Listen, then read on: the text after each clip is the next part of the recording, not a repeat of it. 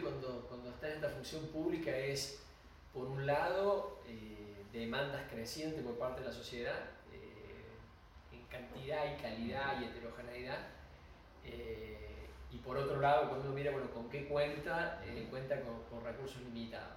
La verdad es que cuando uno mira el balance se encuentra con una insuficiencia de recursos. Yo creo que la, manera de resolver esa, esa, tensión es pensar, bueno, ¿cómo puedo trabajar distinto dentro del Estado para que dentro de esta eh, limitante de recursos, que es particularmente crítica, dado que la, la, demanda crece, eh, ¿cómo hago eso? bueno, digo, tengo que empezar a trabajar distinto, tengo que ser más crítico de cómo venimos trabajando, ser más innovador, eh, más activo en, en cambiar la forma de trabajo para tener mayor cantidad, cantidad de respuestas, es decir, que sea una respuesta más ágil, más transparente, más eficiente, más pertinente a lo que, a lo que la gente. Cuando uno hace ese planteo, uno encuentra eh, en el Estado montones de oportunidades. Si el Estado eh, es una entidad muy conservadora, muy encerrada en sí mismo, diría casi tiende a ser una burbuja apartada de la, de la sociedad, eh, con, lo cual si uno rompe esa isla, ahí aparecen oportunidades. Y fundamentalmente yo creo que la clave es replantearte cómo, cómo vos trabajas.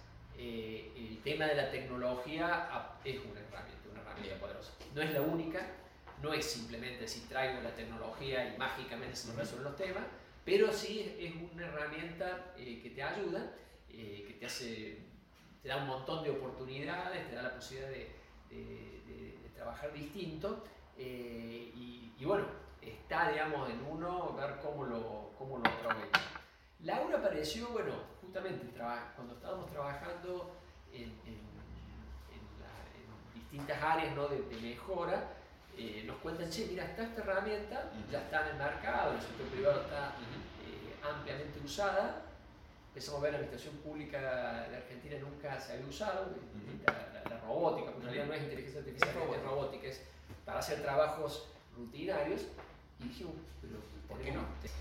En ese contexto, de cómo lo licencian y cómo llegaron a este proceso de, de compra de, específicamente de ese producto.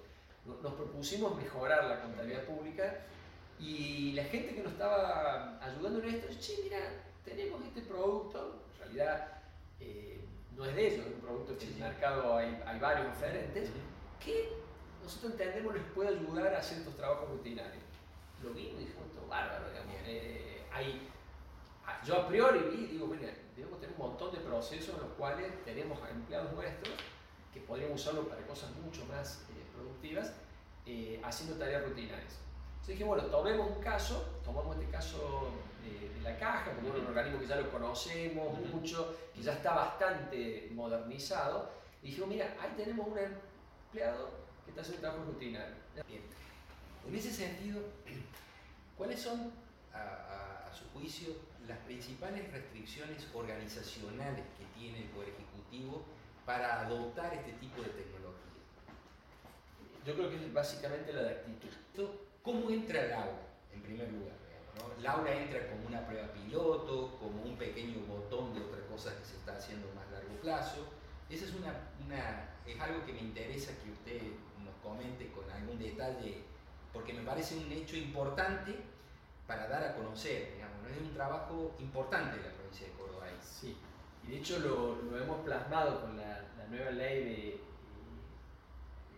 procedimientos administrativos, en la cual fija una serie de principios y uno es este que vos señalás, que es que deberíamos tender, y yo creo que lo vamos a lograr en, plazos relativamente breves, a que toda interacción entre el ciudadano y el Estado se pueda hacer vía digital. No, quiere decir que sea obligatorio, no, es decir que puede que el ciudadano que no tiene acceso, que prefiere no hacerlo, lo pueda hacer, pero que vayamos a que la oferta pública de servicios eh, esté 100% eh, digitalizada. Yo creo que eso eh, hemos recorrido una parte del camino, falta mucho, pero es el, es, el, futuro. Experiencia internacional lo, muestra que, es factible y que, se puede hacer y que es muy provechoso. La experiencia que, ya tenemos, eh, hablamos recién de la caja, que es todo digital, pero por ejemplo en IPJ, eh, hoy en Córdoba se puede constituir una sociedad en pocas horas sin ir nunca al organismo.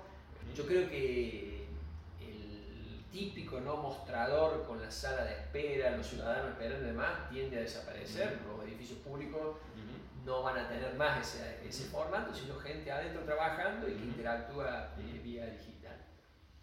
En ese marco, que insisto, eh, ya lo hemos plasmado en una ley y, hemos recorrido un camino, que falta queda muchísimo por, eh, por recorrer, ten, herramientas como Laura son muy buenas, porque eso sí te ayuda al adentro, como muchas veces nos pasa, ¿no? Decir, bueno, pongo un servicio, que bárbaro yo, pero después adentro sigo trabajando de, la misma manera que antes. De la misma manera, de manera antigua, y eso te, te, coloca, porque ahora se explicita todo, ¿no? Cuando yo te pedí algo y si vos no me lo respondiste, queda en evidencia. Queda la trazabilidad del proceso y de la actuación de la Claro, antes ni me enteraba porque probablemente ni lo atendía la persona, se adaptaba de hacer cola, se iba y quedaba, ahora me lo metió por, web, está ahí, bueno, ¿cómo hago para responderlo? Y ahí este tipo de herramientas lo el marco legal nuevo, este que va a acompañar este proceso, es un marco legal que a su juicio está absolutamente consensuado con todas las áreas y actores estratégicos que intervienen en este proceso,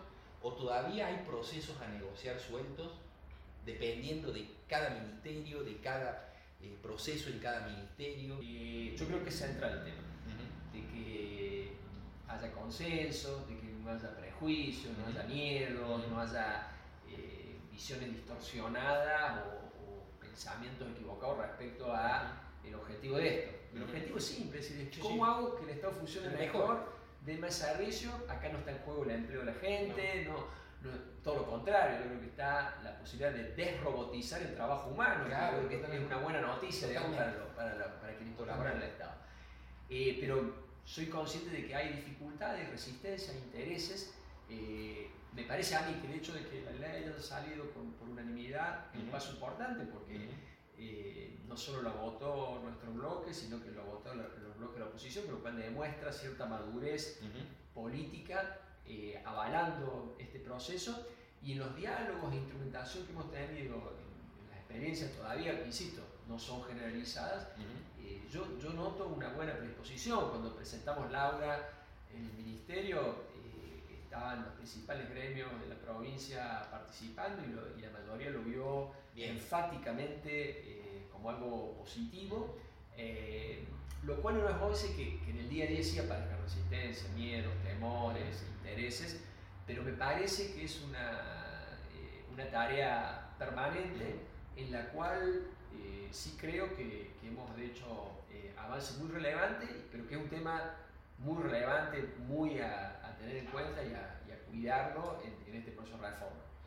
A veces en Argentina es muy difícil establecer convenios de colaboración claros, permanentes y objetivos entre la administración pública y expertos. ¿Cómo se imagina la relación entre los expertos y la, la vocación modernizadora que está mostrando el Poder Ejecutivo de la provincia? ¿Qué rol jugarían los expertos? Yo creo que, es clave un rol de colaboración, más allá de que cada uno tiene sus roles, sus presiones, ¿no? de que uno nota ¿no? la diferencia entre bueno, estar en la universidad o estar en, la función pública, en la función política, bueno, está sometido, digamos, a, a presiones diferentes. Pero me parece a mí que es factible un campo de colaboración y de hecho sin ser autorreferencial, pero caso tenemos eh, colaboración con una gran cantidad de entidades, eh, tanto públicas como, como, ONG que se dedican a la, investigación. Obviamente, en el caso de finanzas, propios de los temas que nosotros trabajamos. Pero te doy un ejemplo, con la, con la, Universidad Tecnológica tenemos una colaboración permanente en lo que hace a, los temas que ellos manejan, con la, la, Universidad, con la Facultad de Ciencias Económicas y con las principales entidades de investigación económica de Córdoba eh, eh, tenemos trabajos conjuntos. Mi, evaluación es positiva, insisto, más allá de que por ahí el tema bueno, de los plazos, de las necesidades, de las formas, son distintas y, yo noto que hay una forma distinta de, trabajar, pero el, el saldo es altamente positivo.